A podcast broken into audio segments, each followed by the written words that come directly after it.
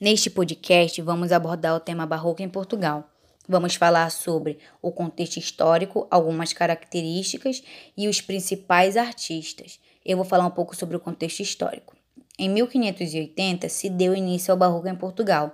Também foi o ano da morte de Luís de Camões, e esse período vigorou em Portugal até 1756, com a fundação da Arcádia Lusitânia.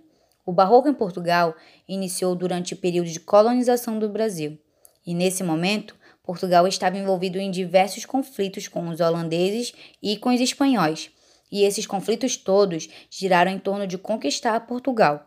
Além desses conflitos, ainda teve a Guerra da Restauração. E com todos esses conflitos acontecendo, Portugal ficou enfraquecida, e nesse momento surgiu uma grande crise econômica, política e social no país. Assim, Portugal já se encontrava sob o domínio espanhol e lutava pela sua independência, que só veio conquistar em 1640.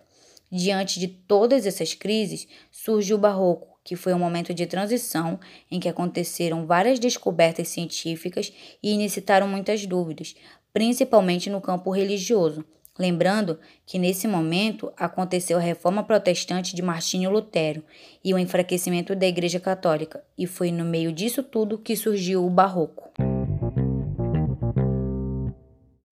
A chegada do Barroco português vem se caracterizando pelo seu exagero e minúcia nos detalhes. A temática religiosa e profana é uma de suas características mais fortes, até porque ela puxa o antropocentrismo, que é homem no centro de tudo, e o teocentrismo, que é Deus no centro de tudo.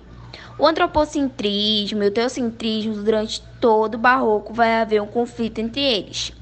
Tem a dualidade, que pode ser chamada também de complexidade, que é aquela certa indecisão do homem entre o céu e a terra.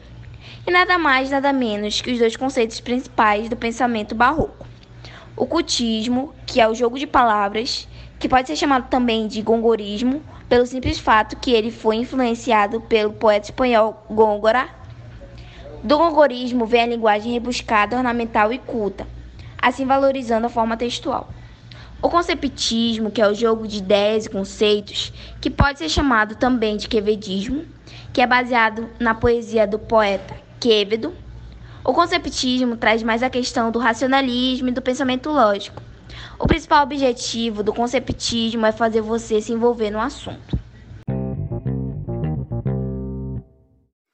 O escritor escolhido foi Gregório de Matos. Bom, Gregório de Matos foi um advogado e poeta, considerado um dos maiores poetas do barroco português. Ficou conhecido como Boca do Inferno por causa de suas sátiras desumanas.